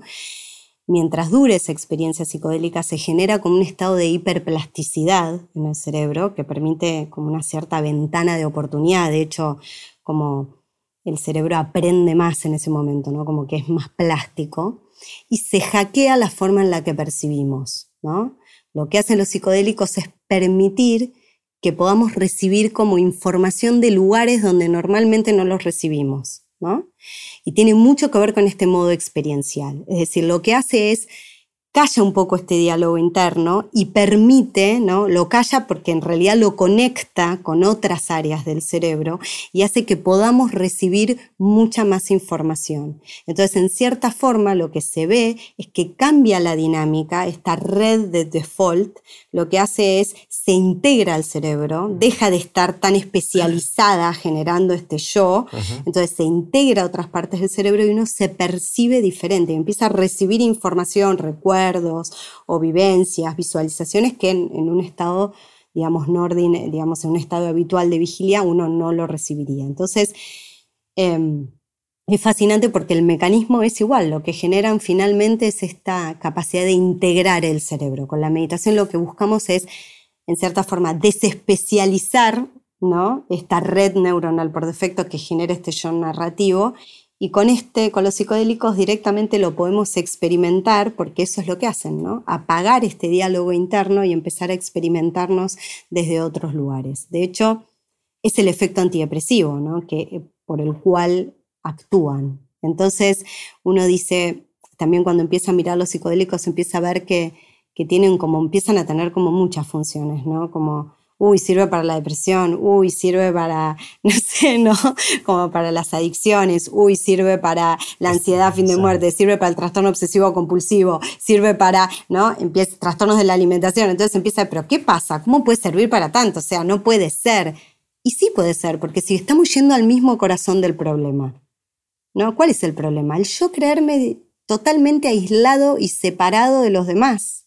Mm. Entonces estos hábitos maladaptativos de la mente, digamos, lo que hacen los psicodélicos es atravesarlos, generar un, un estado de neuroplasticidad especial que permite que esas creencias en cierta forma se disuelvan. De mm. hecho, Robin Cahart Harris habla y dice, habla de un modelo que él llama REBUS, ¿no? que es Relax Belief Under Psychedelics, es decir, las creencias se relajan bajo el efecto de los psicodélicos. Y cuando esas creencias que vos tenías tan solidificadas o tan inflexibles se empiezan a relajar, decís, wow, empiezo a abrir. De hecho, o sea, hay un, digamos, un ítem de personalidad que es el openness, ¿no? que, que que cambia también con los psicodélicos. Entonces esto de no es tan fijo lo que estoy pensando, sino lo puedo flexibilizar un poco más. Eso en un contexto de un acompañamiento, de alguien que acompaña a esa persona a transitarlo, puede generar cambios en rasgos muy importantes, ¿no? Pero entonces es como meditar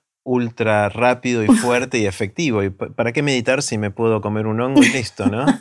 O sea, por ¿Hay algo de eso o no? Bueno, en realidad eh, lo que estamos investigando nosotros es que el mecanismo de acción es muy similar y que hay sinergia. Ahora, yo no te puedo decir exactamente después porque falta un montón de investigación. ¿Y puede tener efectos colaterales no deseados o algo así? Sí, por supuesto, los psicodélicos yo creo que primero de su propio lado es todo lo mismo, ¿no? Si vamos a usar las drogas de su propio lado, yo puedo tener un, viaje psicodélico, eh, puedo tener sensaciones de la unidad con el todo, que porque se generan por esto, porque yo apago esa red. Es decir, yo le, apago el volumen a esa red, genera estos estados de que digamos que donde el ego desaparece, donde hay mucha entropía, ¿no? El cerebro se empieza a conectar como, como diferente.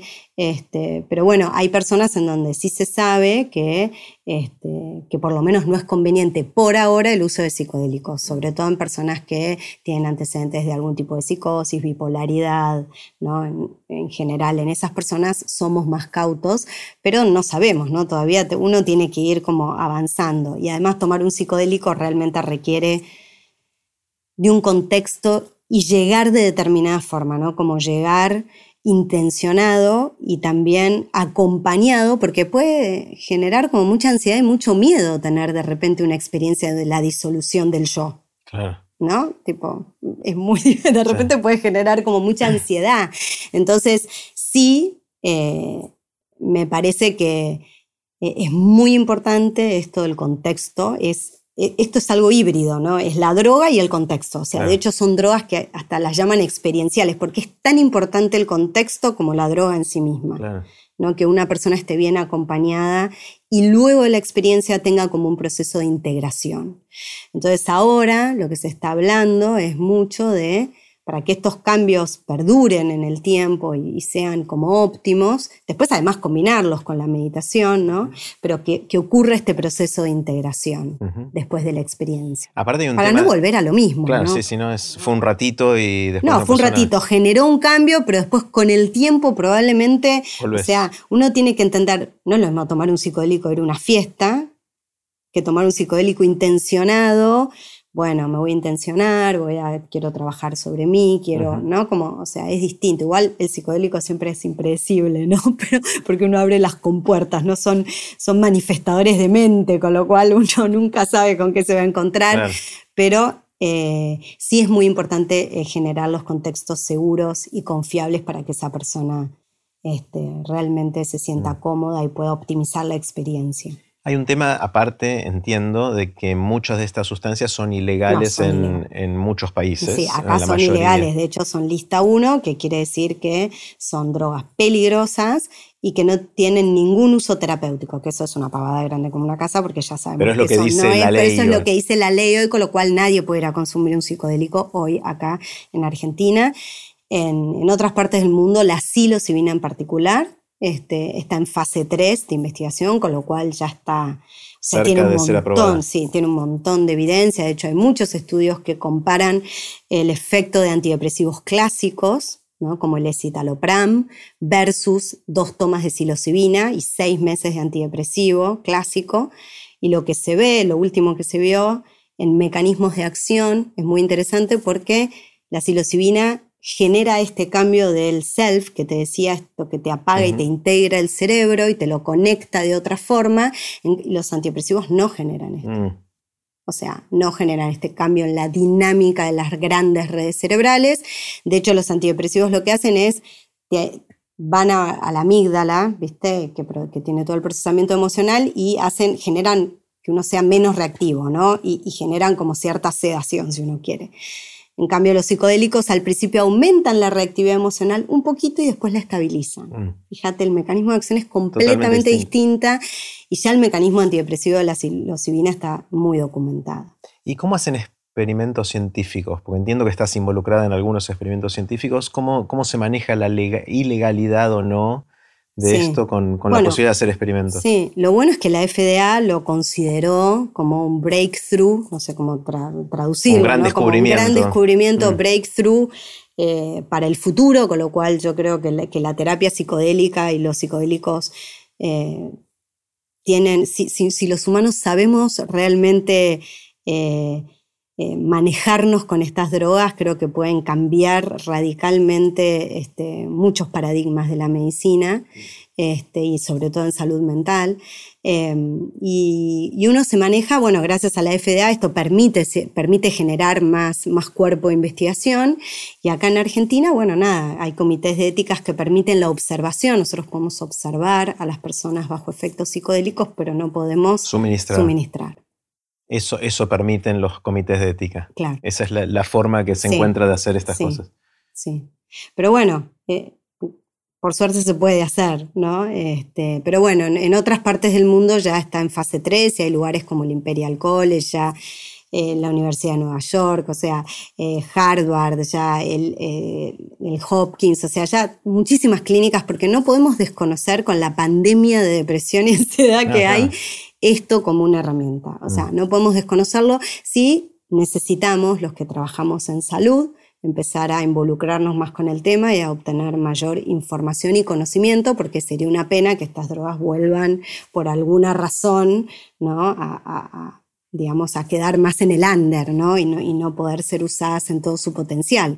Pero claramente, este, nada, eh, Robin Cahart Harris lo llamo, lo llamo últimamente como como un modelo del renacer, ¿no? En donde realmente, porque cuando nacemos la entropía del cerebro, las conexiones son como está, el cerebro está mucho más conectado, en la adultez, al ir especializándose, ¿no? Como que pierde entropía y con los psicodélicos aumenta la entropía. Entonces, y por eso es ese plástico de nuevo, claro. Exactamente. Mm. Entonces, pero bueno, creo que es una ventana de oportunidad y ojalá lo podamos aprovechar, ¿no? En cierta forma. Pero para eso hay que tener como todo conocimiento, hay que, necesitamos más experimentos, necesitamos más conocimiento, sobre todo este, que, las, que haya, ahora se está viendo qué tipo de terapia es la mejor para acompañar esto, ¿no? Terapia psicodélica, las terapias de tercera ola, como la de aceptación y compromiso, la terapia centrada en la compasión, cómo vamos a acompañar a todas estas personas que igualmente está sucediendo, ¿no? Porque las, muchas personas ya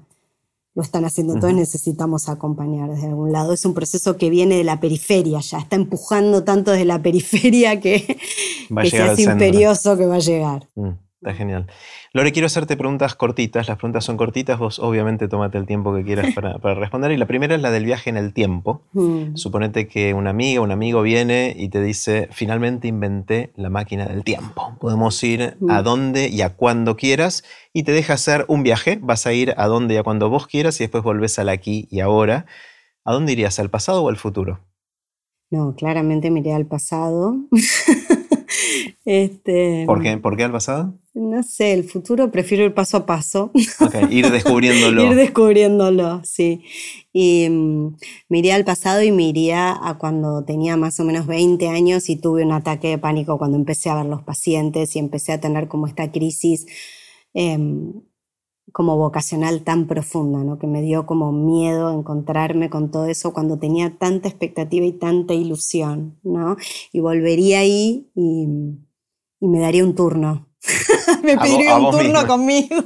vení, vamos a meditar. No, no sé, pero vení no solo a meditar, pero bueno, y que va a estar todo bien. Pero ojalá hubiera, hubiera ese tipo de personas que puedan acompañar en ese momento, ¿no? En donde el ataque de pánico no se conocía. La verdad que la pasé muy mal. O sea, tuviste síntomas fuertes. Sí, horrible, sí. Y una depresión, diría yo también, mm. sí, O sea, hay parte de esto que fue también una búsqueda personal, entonces. Exactamente, sí, claro. Mm. Exactamente. Sí, yo siempre creo eso, ¿no? Que uno trabaja de lo que necesita muchas veces. Sí, sí, sí. sí, mm. ¿Qué sentís, Lore, que opinás que es mm. distinto a lo que opina la gente alrededor tuyo? Puede ser el círculo más íntimo, un círculo más ampliado. ¿En qué pensás distinto? Y a veces en la medicina me he encontrado muy sola en esta, en esta visión. Yo sé que hay médicos que tienen una visión integrativa, pero muchas veces son los menos, ¿no? Y por lo menos en el caminito que yo hice, como que tenía que ver mucho con la excelencia, ¿no? Esto de ser cuadro de honor, entrar a Gutiérrez, entrar al italiano, ¿no? Como unos lugares sentía como, no sé, me sentía como distinta y me tuve que alejar, me, generó como algo como de, de alejarme como de esos lugares, este, porque Sí, pienso y siento, vivencio distinto al ser humano y, en algunos conceptos de lo que significa acompañar al otro mm. cuando está sufriendo en un proceso de, sí, de enfermedad. Mm. Y ahí, o sea, yo creo que hay, hay prejuicios, hay un montón de cosas de cuando uno se siente enfermo por alguna razón, tiene algún síntoma o no se siente bien, y si voy a ver el especialista de tal cosa, o sea, caemos en las categorías tradicionales porque es eso lo que mamamos de chiquitos, pero por otro lado está todo el, avance de las pseudociencias, mm. que también preocupa. Entonces empiezan a mezclar. Bueno, pero ¿por qué avanza la pseudociencia? Mm, no sé. Y porque la medicina no le da respuesta. Mm. O sea, yo creo que la gente termina avanzando, o sea, la pseudociencia empieza a tener este lugar porque hay un descuido, hubo un descuido en la hiperespecialización de la medicina, ¿no? Si bien sí hay médicos de familia, no hay como, pero hubo un descuido y tenemos que hacernos cargo de eso. Que hay, y, por eso le dimos lugar. Claro, cuando, pero cuando empezás a, meter eh, palabras como espiritualidad, búsqueda personal y todo eso, la gente empieza quizás a olfatear, che, esto viene de otro lado, y por eso te preguntaba antes de mm. la asociación con las religiones o no. Mm. Eh, o sea, está el mundo de la medicina tradicional, hmm. sectorizada y especializada y que logró cosas espectaculares a lo largo del tiempo. Son sumamente necesarias. Que si no estaríamos todos muertos, o muchos de nosotros estaríamos muertos, que está espectacular. Por otro lado está este reconocimiento que somos un sistema complejo, interconectado, mente, cuerpo y todo ese tipo de cosas, de romper esa dualidad histórica, que es lo que de alguna manera entiendo que, que es tu interés y tu mm, foco. Mm. Y por otro lado están las soluciones mágicas, ¿no? De, las cosas pseudocientíficas que no tienen ningún tipo de asidero, pero que la gente... a, veces uno cuando se, da cuenta que no tiene las soluciones en la medicina tradicional, busca otras cosas. Mm. ¿Y a vos a veces te confunden con estas cosas o no? ¿Cómo, A mí no me pasa, no me ha pasado mucho. Yo a veces me he sentido como este, porque por supuesto que, en esta búsqueda, lo que me pasó un poco cuando empecé a estudiar Ayurveda, yo venía de un, palo como muy duro y cuando empecé a estudiar Ayurveda acá me encontraba con que, no sé, estaba con personas que por ahí no habían tenido un recorrido muy amplio en la medicina, trabajador de la salud es un concepto como muy grande, entonces también me pasaba eso, este, pero creo que, bueno, esa combinación que yo traigo, yo, yo si, no, si no está Digamos, lo que yo fui a, fui a, buscar en la ciencia fue algo que comprobé primero experiencialmente. O sea, mm. yo tuve determinadas experiencias y necesité decir, no, pero esto tiene que tener una explicación por cómo funciono yo y por mi trayectoria, ¿no? Entonces, eh, digamos, en, mis estudios. Entonces fue como un poco al revés. Yo lo vivencié y después lo fui a corroborar. Y, Y entonces siempre lo mío, como que yo en general es raro que diga algo que no veo fundamentado. Después tengo mis, mis vivencias y mis opiniones personales que no puedo comprobar con la ciencia, pero que sí las puedo vivenciar. Me encantaría comprobarlas, pero todavía no las puedo comprobar. Claro, sí, sí, sí. Em, ¿En qué cambiaste de opinión? ¿Qué venías pensando para un lado y ahora pensás para el otro? ¿No? La cosa va por acá. Bueno, como verás, fui cambiando de opinión muchas veces. Sí, sí, sí. muchas veces, ¿no? Como que siempre que creo que llegué al lugar aparece como otra cosa nueva. Este, em, em, ¿En qué cambié de opinión? A ver. Mm. Y a veces con temas referidos eh, a, esto cuando vos decís, cuando vos traías recién esto de, la pseudociencia y todo, este, sí en temas por lo menos que tengan que ver con mi exposición. Como yo hacía estas, como yo trabajo en, la meditación y en la meditación yo me he encontrado con cualquier tipo de cosas. Eh, a veces me, me, cuesta, me cuesta mucho como exponerme, como contar lo que hago, lo que, porque muchas veces me da miedo, ¿no?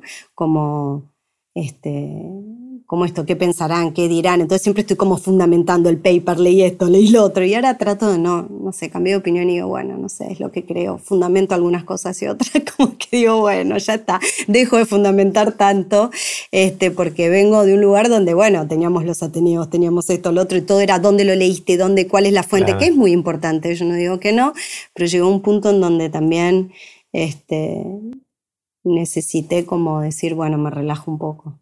¿Y cuáles son esas cosas en las que crees y quizás todavía no puedes probar?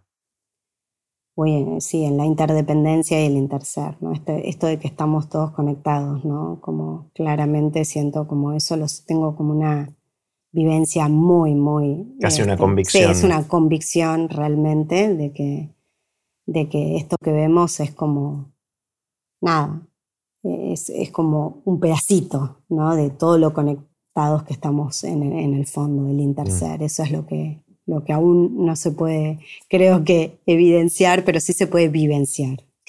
Como que uno lo puede vivenciar cuando entra en determinados estados de meditación o en determinados cuando no está bajo los efectos de los psicodélicos, creo que también mm. aportan esta mirada o esta sensación, que es una sensación, es una vivencia, es algo como este, pero sí, creo que eso es lo más, lo más importante y es, y es lo que creo que necesitamos cultivar, como esta parte de cómo estamos conectados con los demás y con mm. el mundo.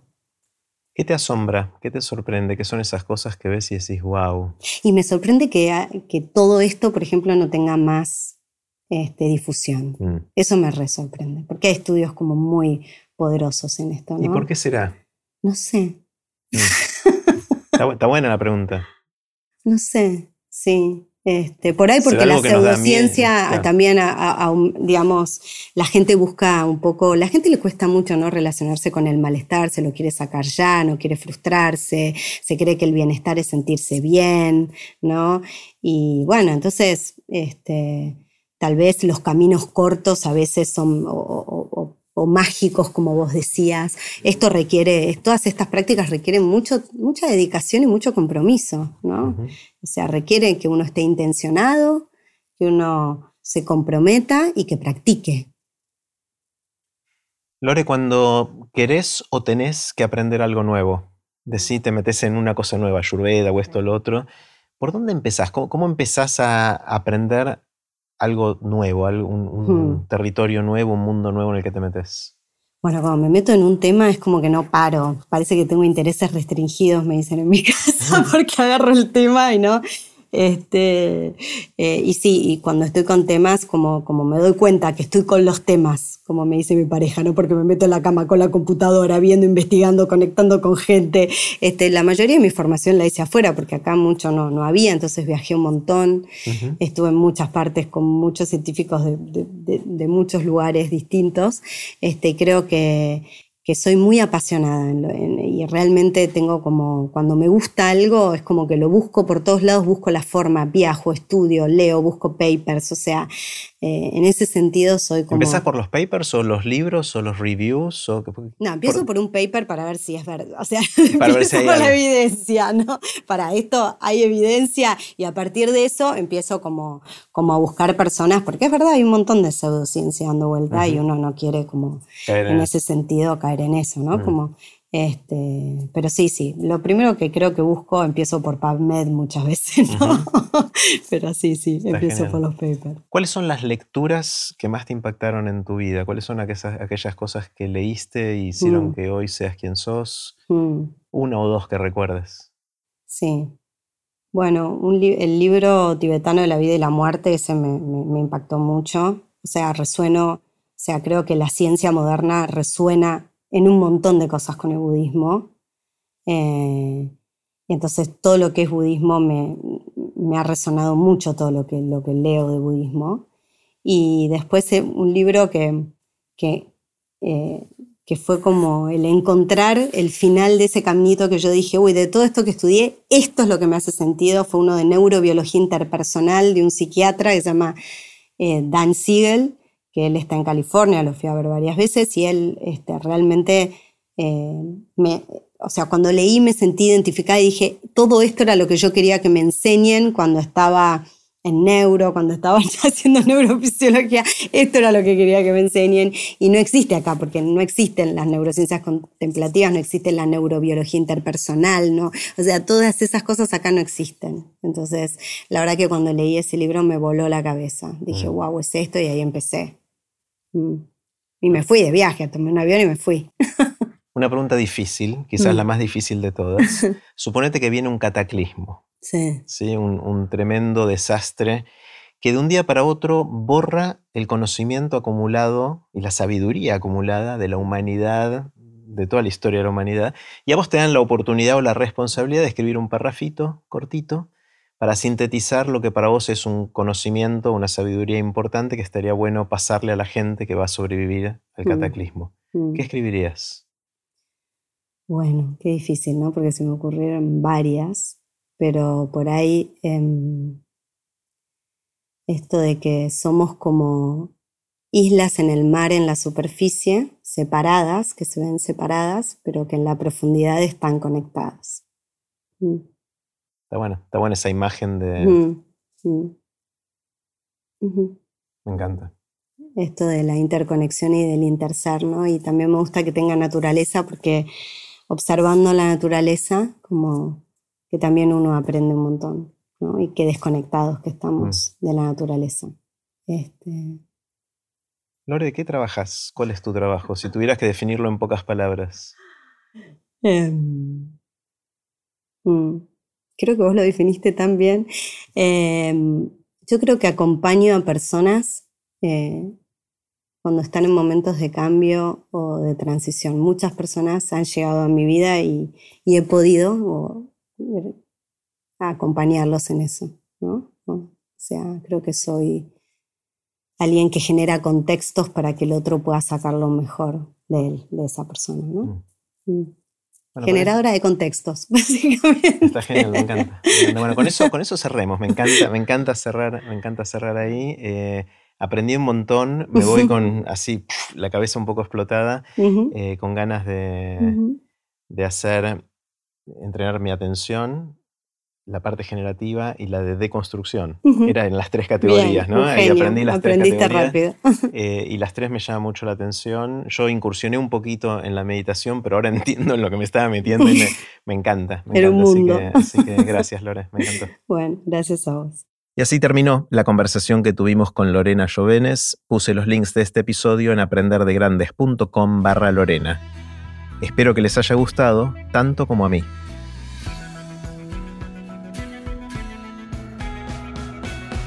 Recuerden que pueden suscribirse para no perderse ningún episodio de Aprender de Grandes en aprenderdegrandes.com. Los espero en el próximo episodio de Aprender de Grandes, cuando les cuente lo que aprendo en mis intentos por seguir aprendiendo durante toda la vida y en las conversaciones que tengo con gente que admiro. Chau.